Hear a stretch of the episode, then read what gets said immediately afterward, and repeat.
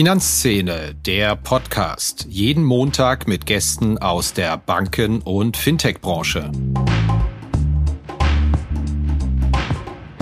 Also ich, ich glaube schon, dass das eine gewisse Signalwirkung hat, insbesondere weil es das höchste Bußgeld gegen eine Bank ist. Wenn man sich die anderen Bußgelder anschaut, die von Landesdatenschutzbehörden verhängt wurden, betrifft es auch Unternehmen anderer Größenordnung, beispielsweise Volkswagen oder Vattenfall oder halt Facebook, das kennt man ja auch. Aber dass es da so eine Volksbank trifft mit 900.000, das ist schon, schon ein Signal.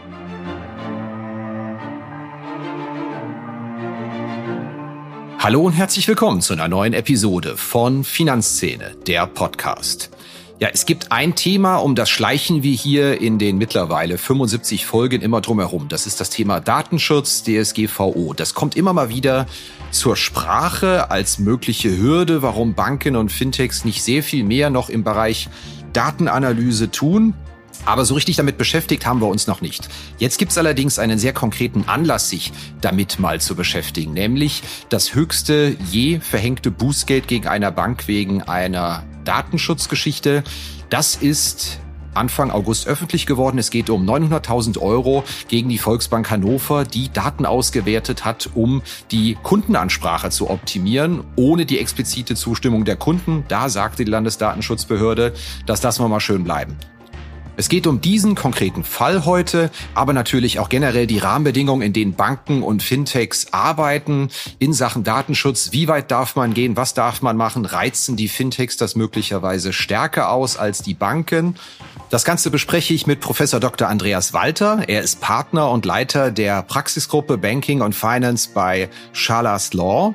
Und er ist auch akademischer Vizedirektor für den Studiengang Master of Financial Law an der Frankfurt School of Finance and Management.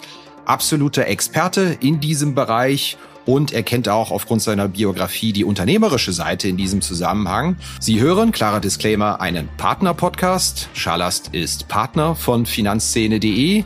Aber ich habe mich sehr gefreut, dass wir das Ganze nicht juristisch aufgearbeitet haben, anders als, sorry, liebe Juristinnen und Juristen, man das sonst wie gewohnt ist mit, kann man so nie sagen, kommt alles drauf an. Gab sehr klare Einschätzungen und ich wünsche Ihnen jetzt sehr viel Spaß und Erkenntnisgewinn in der nächsten knappen halben Stunde. Hallo Herr Walter, herzlich willkommen bei uns im Podcast. Hallo, Herr Kirchner. Herr Walter, meine erste Frage an Sie. Sie als Experte in diesem Segment, lesen Sie sich eigentlich alles genau durch, was Sie von Banken bekommen? Wenn Sie eine Mail bekommen, stimmen Sie hier mal zu? Lesen Sie das Wort für Wort durch oder sind Sie auch so einer wie ich, wegklicken, zustimmen. Ach Gott, beschäftige mich gar nicht damit. Äh, ich bin auch so, zustimmen, wegklicken und zwar auch bei allen möglichen Datenschutzfragen und Bank, äh, eigentlich bei allen möglichen AGB. Ich käme auch nicht auf die äh, Idee, die AGB in meine Reinigung durchzulesen. Das hängt natürlich auch ein bisschen damit zusammen, dass wir so von, dass wir quasi in unserem Staat gewöhnt sind. Da wird schon das drinstehen, was man erwartet. Und wenn nicht, dann ist es wahrscheinlich unwirksam. Diese Nachtwächter-Einstellung scheint mir auch so ein bisschen ein Problem zu sein. Also ich würde mich wohler fühlen, wenn ich selbst, aber auch meine Bürgerinnen und Mitbürger die Sachen mehr lesen würden. Aber ich mache es auch nicht. Und bis jetzt auch noch keine schlechten Erfahrungen damit gemacht. Zumindest nicht wissentlich. Ja, wir haben heute ein Thema Banken, Fintechs und der Datenschutz.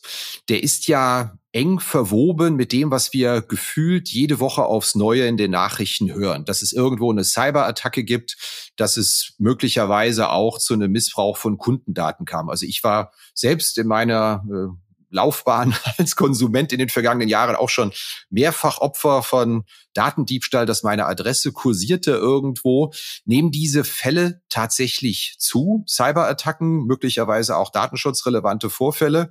Oder ist nur die Aufmerksamkeit in den vergangenen Jahren größer geworden für diese Vorgänge? Mein Eindruck ist, dass beides stimmt. Einerseits ist die Aufmerksamkeit natürlich größer und Medien berichten darüber, aber ich glaube auch, äh, dass es einfach mehr Cyberangriffe gibt auf die verschiedenen äh, äh, äh, möglicherweise relevanten Unternehmen und gerade Infrastrukturbetreiber, auch den Bankenbereich.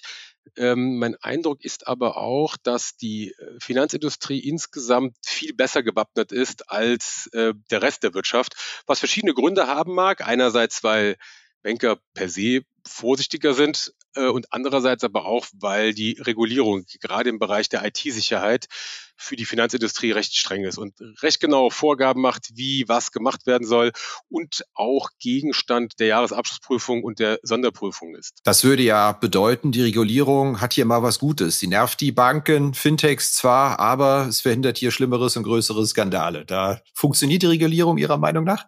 Man, man wird ja wohl eins sagen müssen, die Regulierung äh, mag unangenehm sein, aber fällt ja nicht vom Himmel. Also im Prinzip äh, funktioniert ja Regulierung immer so, irgendwas äh, Unvorhergesehenes passiert und dann zieht der Gesetzgeber und äh, ziehen die ähm, Bankaufsichtsbehörden nach und schärfen ihre Regulierungspraxis. Also ähm, mein Eindruck ist, dass die Regulierung im Bereich der IT-Sicherheit durchaus sinnvoll ist und ehrlicherweise hat man ja häufig den Eindruck, dass Regulierung überzogen wird. Hier habe ich den Eindruck nicht. Ich meine, das passt schon. Lustigerweise habe ich das Gefühl, wenn im Banken-Fintech-Bereich mal ein Datenschutzvorfall passiert, dann ist es in der Regel etwas, hatten wir auch gerade jüngst drüber berichtet bei einer größeren Sparkasse, dass es eher ein ausgelagerter Dienstleister ist, der auch die Kundendaten bekommt und da liegen sie dann unverschlüsselt herum. Oder bei einem größeren Kreditkartenskandal war das auch so gewesen, dass die Adressdateien aus einem Kundenbindungssystem plötzlich im Netz kursierte als Liste. Meistens sind es dann doch die externen Partner und nicht die Anbieter selbst. Ist zumindest mein Eindruck, richtig? Den Eindruck habe ich auch. Und das hängt natürlich eng zusammen mit dem Thema Auslagerung. Also die Kreditwirtschaft lagert äh, nun mal bestimmte Dienstleistungen aus an dritte Unternehmen. Das wird sich auch gar nicht vermeiden lassen äh, äh in, in einer arbeitsteiligen Gesellschaft.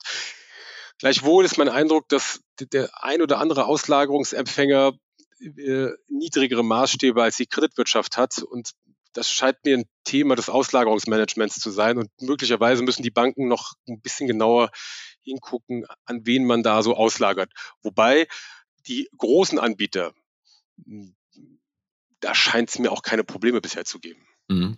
Wir müssen gleich noch äh, drüber reden, inwiefern die Regulierung oder auch die, die strengen Datenschutzgesetze eine tiefergehende Datenanalyse, Auswertung verhindern, wie das ja einige Leute sagen, dass es der Grund wäre, warum es da nicht so richtig vorwärts geht.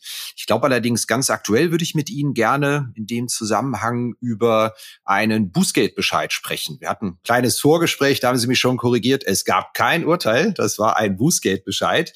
Der ist allerdings, ist vielleicht in der Sommerpause untergegangen verhängt worden gegen eine Volksbank im Niedersächsischen. Da ging es um 900.000 Euro. Ist ja schon ein signifikanter Betrag, der einen gewissen Unmut in dem Fall der Landesdatenschutzbehörde Niedersachsen widerspiegelt. Können Sie kurz erzählen, was da passiert ist? Ja, das Thema Datenschutz ist ein Thema, das sowohl die Kreditwirtschaft als vermutlich auch alle anderen Unternehmen äh, so ein bisschen vor Probleme stellt. Die Datenschutzgrundverordnung ist ja ein recht großer Wurf der Europäischen Union und sieht im Prinzip vor, wie datensparsam mit Daten umzugehen ist. Und von der grundsätzlichen Stoßrichtung sieht die Datenschutzgrundverordnung vor, dass äh, Daten für berechtigte Zwecke gespeichert und verarbeitet werden dürfen. Sonst aber eben nur, wenn der Kunde einwilligt. Und die Grenzziehung, wann ist denn noch berechtigtes Interesse zu bejahen. Also wann brauche ich irgendeinen Datensatz oder ein Datum äh, zur Vertragserfüllung und wann halt nicht mehr. Die Grenze ist nicht so ganz klar häufig. Also das ist so ein Problem. Wenn ich mir angucke, die Sache bei der Hannoverschen Volksbank, die ich auch nur aus der Presse kenne, da scheint es ja wohl so gewesen zu sein, dass man Daten äh, ausgewertet hat aus Kontoauszügen. Also hat jemand irgendwelche Media-Accounts und äh, äh, wie oft zieht er sich seine Kontoauszüge und holt er die sich digital oder elektronisch und so weiter und so weiter. Und jetzt äh, würde sich so ein bisschen die Frage stellen, zu welchem Zweck wurden denn diese Daten erfasst? Ähm, mein Eindruck, meine juristische Einschätzung ist, wenn diese Daten erfasst werden, um die Bonitätsanalyse zu verbessern, dann müsste das zulässig sein ähm, zumindest, äh, wenn ich mir angucke, die EBA-Leitlinien für die Kreditvergabe und Überwachung, werden, werden Banken wohl schon äh, die Möglichkeit haben, Daten sich anzugucken und zu analysieren, und zwar nicht nur Primärdaten, sondern auch Sekundärdaten aus Kontobewegungen. Das heißt beispielsweise, wenn ich jemand bin, dessen Konto regelmäßig kurz vor der Nulllinie aufschlägt zum Monatsende, könnte das eher ein Alarmsignal sein in dem Fall. Ja, oder wenn Sie beispielsweise an, anfangen würden, bestimmte Rechnungen nicht mehr am 30. zu zahlen, sondern am 2. Also quasi, wenn sie immer so gerade so ein bisschen so hin und her verschieben. Oder man wird vielleicht, also ich bin jetzt kein Risikoanalyst, aber möglicherweise wird man auch darauf Rückschlüsse schließen können, wenn jemand seine Kontoauszüge quasi nie abruft, dass sein Interesse am Kontostand eingeschränkt ist. so halt. Ja. Ne? Also, das macht das, man ja eigentlich nur in zwei Fällen. Entweder wenn so viel da ist, dass es auch egal ist, oder in Studentenzeiten habe ich es gemacht, um das Elend nicht zu sehen. In genau so. Ja. Genau so, genau so. Ähm, bei der, bei dem Fall, den, den Sie hier ansprachen, in Niedersachsen liegt die Sache, glaube ich, noch ein bisschen anders. Da hat man Daten wohl ausgewertet, um zu gucken, hm, welche Produkte schafft man, nämlich mit dem, mit dem Hintergedanken, haben wir, also, oder wie groß ist der Anteil unserer digital affinen Kunden? Also, wer beschäftigt sich, sich äh, gerne und oft mit Digitalangeboten? Und War auch mein Stand. Es ging, glaube ich, darum, wie man die Kundenansprache optimieren kann, ob ich da wirklich Briefe schreiben muss genau. und ob das nicht vielleicht auch anderweitig geht. Ja. Genau. Und da sind wir genau bei dieser angesprochenen Trennlinie, nämlich ähm, erfolgt das noch zum Zwecke der, der, äh, äh, der Vertragserfüllung, wie ich die Kunden anspreche. Und gerade wenn man so ein bisschen zurückdenkt jetzt an dieses, an dieses AGB-Änderungsthema, äh, da, damit sind die verschiedenen Kreditinstitute unterschiedlich umgegangen. Einige haben dann seitenweise Papier geschickt und andere haben das eher digital gemacht. Mein Eindruck ist, das Digitale ist zumindest äh, unter Nachhaltigkeitsgesichtspunkten sinnvoller. Äh, dafür mag so eine Analyse durchaus sinnvoll sein. Vorher hab, also wer ist denn digital affin? Wem kann ich so eine digitale Sendung zumuten und wem nicht? Wenn es aber wirklich darum geht, die Kunden mit Werbung zu versorgen, dann ist das wohl nicht mehr gedeckt von den ähm, Vorgaben der Datenschutzgrundverordnung. Dann bräuchte ich die Einwilligung und die lag hier nicht vor. So zu diesem Ergebnis kam wohl der niedersächsische Datenschutzbeauftragte und kam dann natürlich mit einem Bußgeld angesegelt, 900.000. Ich habe es mir mal angeguckt. Das ist wohl das siebt höchst verhängte Bußgeld im Bereich der Datenschutzgrundverordnung in der Bundesrepublik. Das ist schon hochgegriffen. ich könnte mir vorstellen, dass sich die Hannoversche Volksbank dagegen wehrt und auch erfolgreich werden wird. Habe ich bereits recherchiert, mal nachgefragt, aber noch äh, keine abschließende Entscheidung ist da offenbar gefällt worden, ob man das anerkennen wird oder nicht. Bekomme ich zumindest im Hintergrund so signalisiert. Das klingt aber jetzt doch auf den ersten Blick erstaunlich. Also, dass Sie sagen, na ja, also berechtigtes Interesse ist durchaus da, äh, kann man interpretieren, wenn jemand einen Kredit haben will und dann schaue ich mal, gewähre ich den Kreditscore, mache ich ein bisschen vom Zahlungsverhalten abhängig. Könnte berechtigt sein, dürfte berechtigt sein, aber wie ich die Ansprache gestalte, das könnte möglicherweise anders sein. Habe ich das schon richtig verstanden, ähm, dass die Linien hier so laufen? Ja, also mein, mein Eindruck ist, äh, äh wir müssen quasi äh, trennen zwischen Werbemaßnahmen auf der einen Seite und Vertragserfüllung und der Ansprache im Zusammenhang mit der Vertragserfüllung andererseits. Und äh, wenn ich quasi meine Kunden anschreibe, weil ich irgendwas von denen will, beispielsweise die äh, Zustimmung zu neuen AGB oder irgendwas, werde ich wohl schon analysieren können, wie gestalte ich diese Ansprache so zielgruppengerecht, dass sie äh, gut verständlich ist, ankommt und auch nachhaltig ist, äh, eben kein Papier versetzt. Also ich glaube, das müsste gehen. Die Frage reine Werbung, das ist wohl dann überdehnt. Dann würde ich wohl die Einwilligung brauchen vorher muss ich natürlich zugeben, ohne hier eine zu provokante Haltung einzunehmen, die Vorstellung, dass eine Bank auswertet, wenn ich beispielsweise aus welchen Gründen auch immer 800 Euro Apothekenrechnung im Monat habe oder für 500 Euro äh, in Online-Weinshops bestelle jeden Monat. wenn ich jetzt wüsste, das ist meiner, meinem Kreditscore nicht unbedingt zuträglich, wenn ich vielleicht meine Immobilie finanzieren will, dann würde mich ja doch eher zu einer Verschleierungsstrategie anhalten. Ist das in letzter Instanz das, worauf es hinausläuft, oder? Das scheint mir gerade der Witz zu sein. Ähm, Sie sprechen, äh, glaube ich, ein ganz zentrales Thema an. Wenn, die, wenn der Kunde vorher weiß, welche Daten herangezogen werden, um die Kreditwürdigkeit zu analysieren, dann könnte er diese Daten positiv beeinflussen. Und mein Eindruck ist schon, dass Aufgabe der Kreditinstitute ist, die Kreditwürdigkeit realistisch einzuschätzen, auch anhand von Frühindikatoren, möglichst früh mit dem, insbesondere mit dem bestehenden Kreditkunden ins Gespräch zu kommen. Da könnten alle möglichen Frühindikatoren sinnvoll sein, anzugucken, auszuwerten. Äh, ja, also im Ergebnis könnte es sein, also wenn man quasi feststellt, dass Kunden, die auf einmal äh, übermäßig viel in Weinshops oder übermäßig wenig in Weinshops bestellen, äh, äh, äh, eine signifikantere Ausfallwahrscheinlichkeit haben, dann könnte das als Frühindikator geeignet sein. Ich habe jetzt Zweifel, ob, ob die Bestellung beim Weinshop äh, wirklich äh, dafür geeignet sind. Aber grundsätzlich so funktioniert es, glaube ich auch, ja. Okay.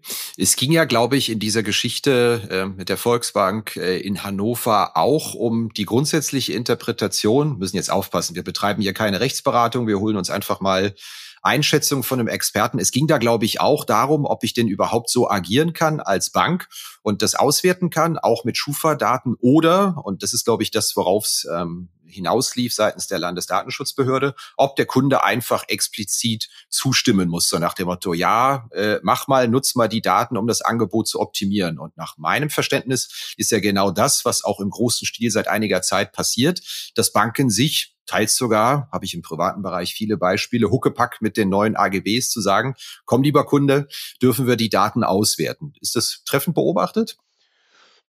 Das scheint genau so zu sein. Also im, im Prinzip, die Einwilligung wird, wird, wird immer gebraucht, wenn es halt mehr ist als Vertragserfüllung. Wenn ich also quasi Werbemaßnahmen oder sowas machen will, dann werde ich die Einwilligung brauchen und dann versucht man möglicherweise Huckepack diese Einwilligung zu bekommen, die übrigens jederzeit widerruflich ist. Also diese Einwilligung ist halt auch nicht so richtig viel wert, äh, im Zweifelsfall.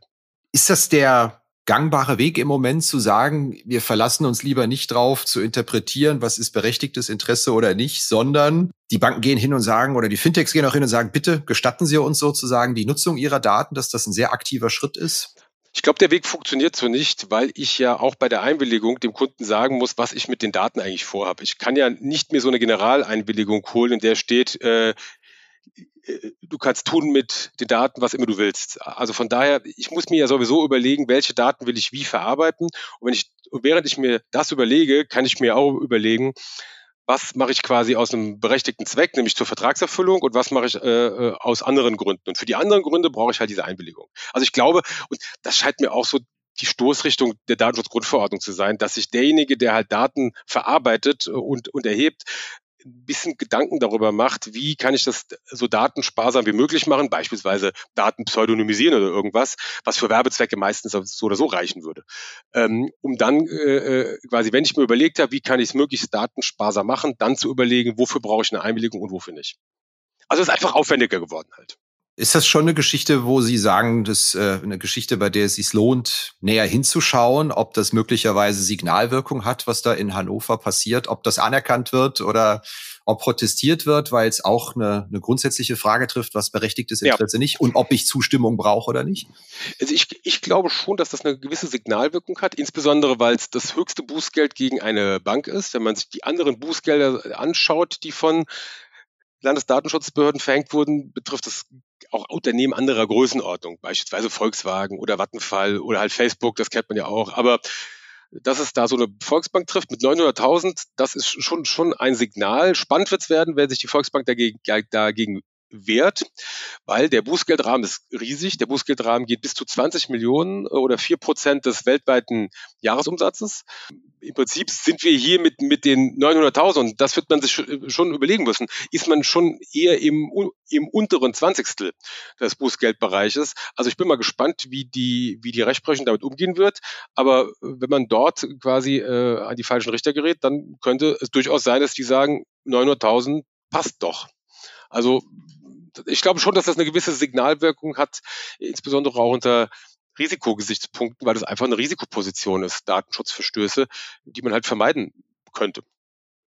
Haben Sie in der Beratungspraxis, wenn Sie mit Unternehmen zu tun haben in der Finanzdienstleistungsbranche, eine grundlegende Haltung, dass Sie sagen, berechtigtes Interesse kann man schon mal ausloten? Oder also es wäre schon super zu sagen, bitte holt euch für alles, was ihr macht, die explizite Zustimmung, alles andere ist Wahnsinn. Ich weiß, man möchte von Menschen im juristischen Umfeld immer eine klare Aussage und hört dann immer ein klares Kommt drauf an, aber vielleicht entpuppt sich ja bei Ihnen eine gewisse strategische Linie heraus auf Basis der, der Urteile oder der Rechtslage. Also wir machen das relativ klar, was auch daran liegt, dass wir viel im Fintech-Bereich äh, unterwegs sind und deswegen auch viel mit Daten zu tun haben, die auch ausgetauscht werden sollen und so weiter, äh, dass wir uns sehr genau angucken, was ist noch vom berechtigten Interesse gedeckt. Das äh, nehmen wir dann schon mal in die Datenschutzerklärung auf äh, des Unternehmens. Und äh, auf der anderen Seite, wofür brauchen wir eine Einwilligung und äh, lassen dann auch quasi die Unternehmen diese Einwilligung holen. Also das heißt, wir machen genau das eigentlich, was sich der Gesetzgeber vorgestellt hat, nämlich ähm, äh, zu überlegen, welches Datum wird zu welchem Zweck gebraucht und was hat man damit vor. Und interessanterweise, wenn man die Unternehmen fragt, was habt ihr denn genau damit vor, erzwingt man damit ja auch so einen Denkprozess, der häufig äh, so mein Gefühl, sonst gar nicht stattfinden würde. Also auch da glaube ich, die Datenschutzgrundverordnung, wenn man sie so liest, erfüllt schon ihren Zweck, auch wenn ich sie nicht mag, äh, erfüllt schon ihren Zweck, dass man einfach mehr darüber nachdenkt, was automatisch schon zur Datensparsamkeit führt. Ob man ein Störgefühl hat bei dem, was man ja, macht oder ja, nicht so ungefähr. Genau, das ist, genau äh, so. Hatten wir auch in einem journalistischen Fall, habe ich mal einen Anwalt gefragt, können wir das so bringen? Da sagte der Anwalt zu mir, Herr Kichner, die Tatsache, dass Sie mich hier anrufen und mich schon fragen, ist schon das erste Indiz, dass Sie es wahrscheinlich nicht bringen sollten, ja. auch wenn ich mir damit sozusagen keinen Gefallen tue in Sache eines Auftrags ungefähr. Genau.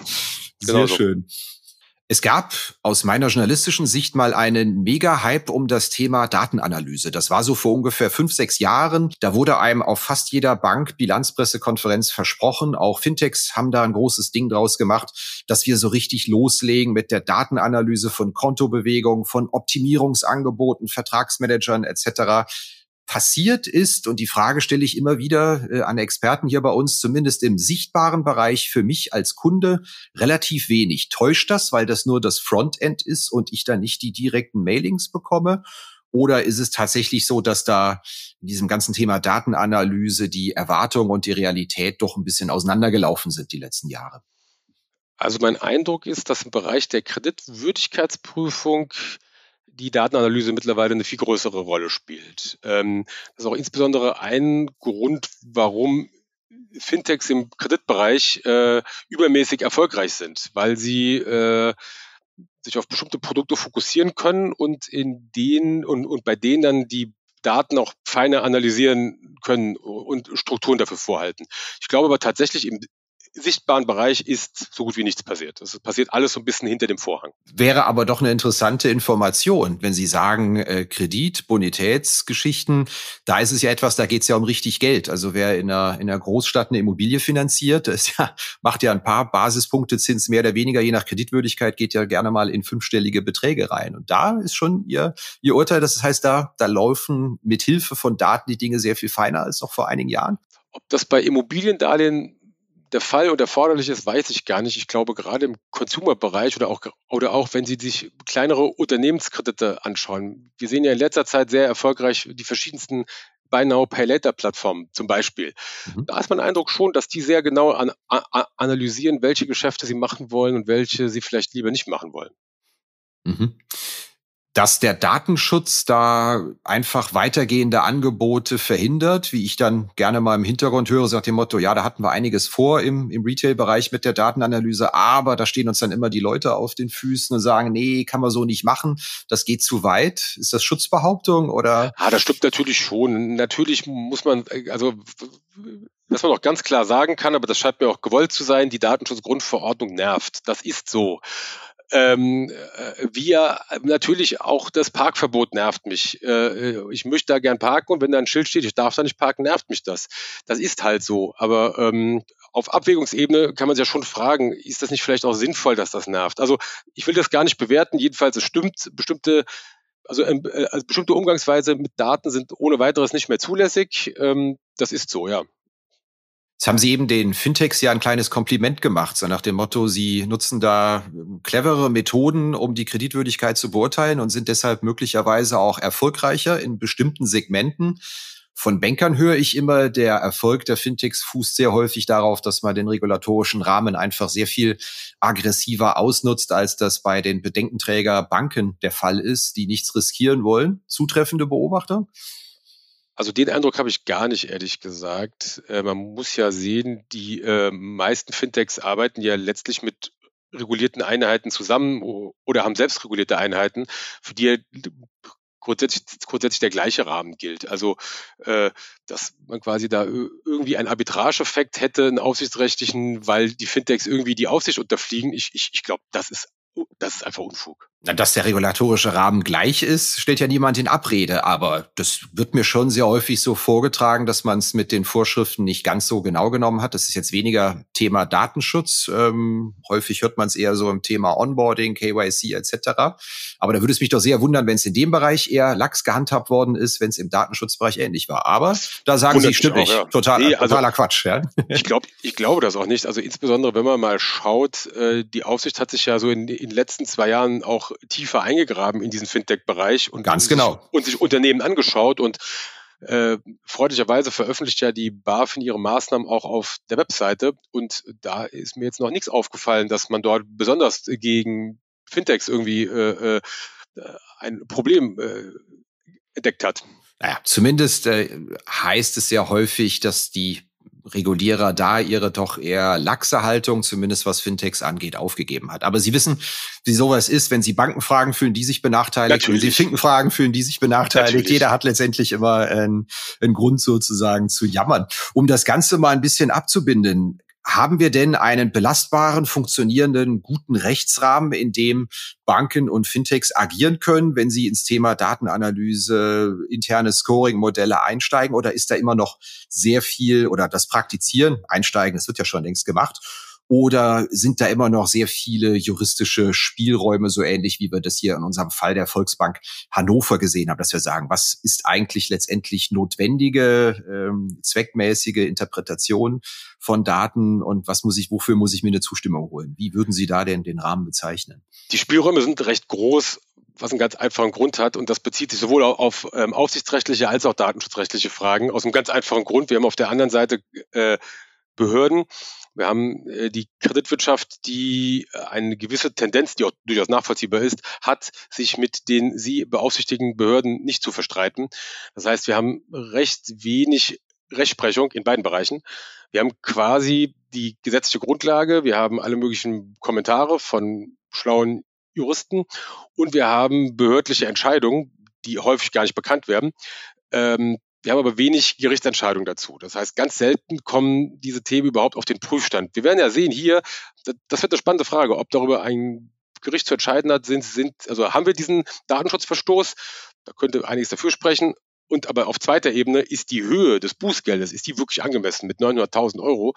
Ähm, das wird man sehen, aber jedenfalls gibt es, also es ist im Moment alles offen da. Also wir haben quasi eine sehr, sehr große Spielräume auch der, auch der Datenschutzbeauftragten, wie damit umzugehen ist. Das Gleiche sehen wir auch im Geldwäschebereich. Das ist ja auch ein Bereich, der ständig diskutiert wird. Wie kann man es verbessern? Herr Lindner hat jetzt ja einen Vorstoß gemacht wieder äh, für, für eine Vereinheitlichung, über die wir, glaube ich, zum zehnten Mal sprechen, dass irgendwas vereinheitlicht werden soll.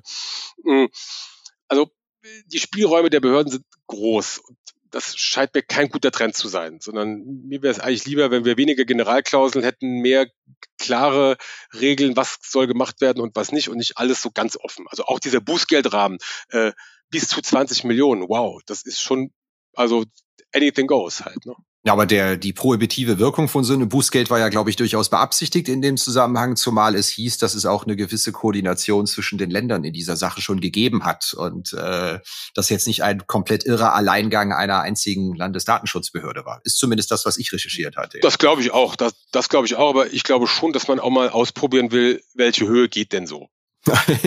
okay, also quasi ähm, wie in so einer Dealerei. Wir legen mal, wir legen mal eine erste Zahl auf den Tisch und dann gucken wir mal. So und schauen mal, was so passiert. Geht die Rechtsprechung mit oder nicht?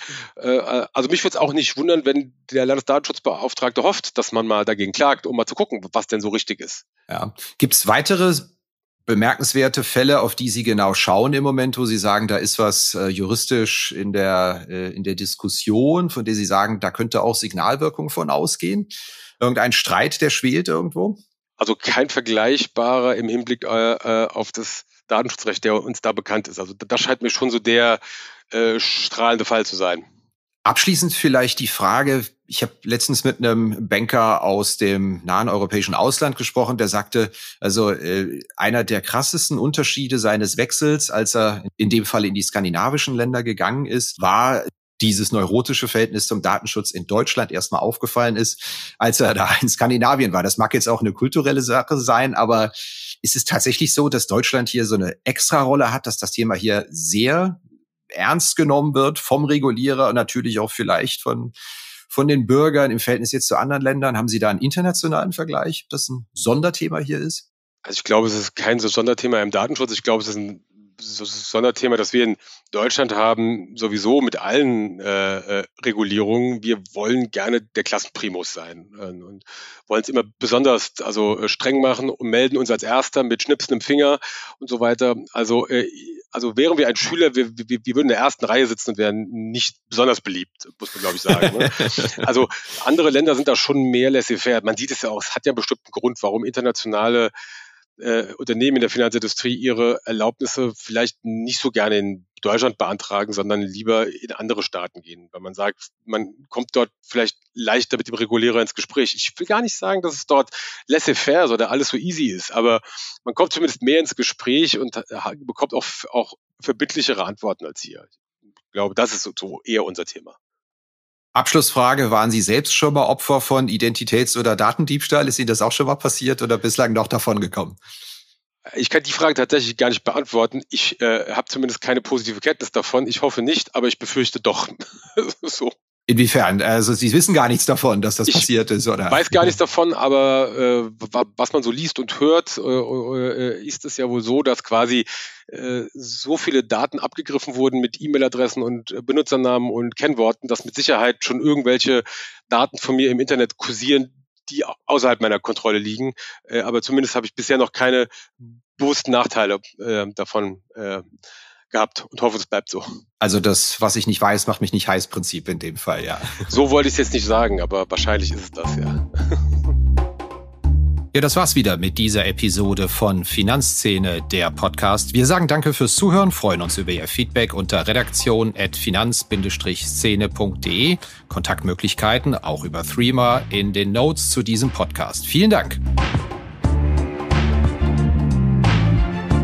Redaktion und Host Christian Kirchner. Coverdesign Elida Atelier Hamburg. Produktion und Schnitt Podstars bei OMR Hamburg. Musik Liturgy of the Street von Shane Ivers www.silvermansound.com.